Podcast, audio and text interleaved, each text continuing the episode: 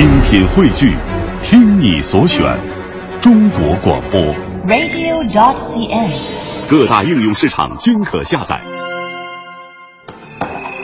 我像麋鹿一样在林荫中奔走，为着自己的香气而发狂。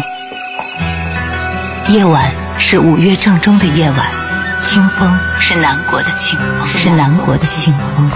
我迷了路，我游荡着，我寻求那得不到的东西，我得到我所没有寻求的东西。我自己的愿望的形象从我心中走出，跳起舞来。这闪光的形象飞掠过去，我想把它紧紧捉住，它躲开了，又引着我飞走下去。我寻求那得不到的东西，我得到我所没有寻求的东西。我歌唱的理由，作者古川俊太郎。我歌唱，是因为一只小猫仔。被雨浇透之后死去，一只小猫仔。我歌唱，是因为一棵山毛榉跟糜烂掉枯死，一棵山毛榉。我歌唱，是因为一个孩子瞠目结舌，战惊呆立，一个孩子。我歌唱是因为一个单身汉蹲下来背过身子往别处看，一个单身汉。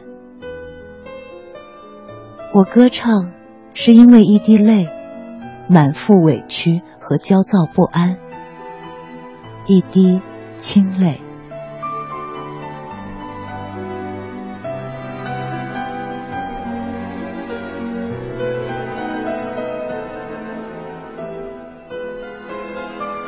鸟，作者古川俊太郎。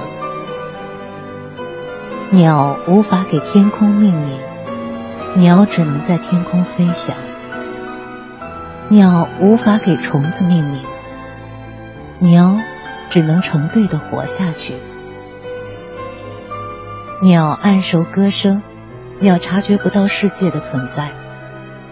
突然的枪声，小小的铅弹，使鸟和世界分离，也使鸟和人类连接在一起。因此，人类的弥天大谎在鸟儿中变得朴素真实。人类在一瞬间笃信着鸟，但是那时人类却不相信天空。为此，人类不知道鸟、天空和自己连接在一起的谎。人类总是留下无知，归根结底。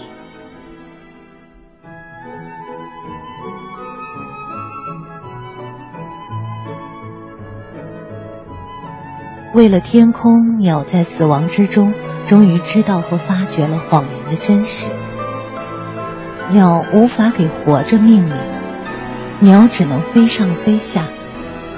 鸟无法为死亡命名。鸟只能变得无法动弹，天空只能永恒的变得。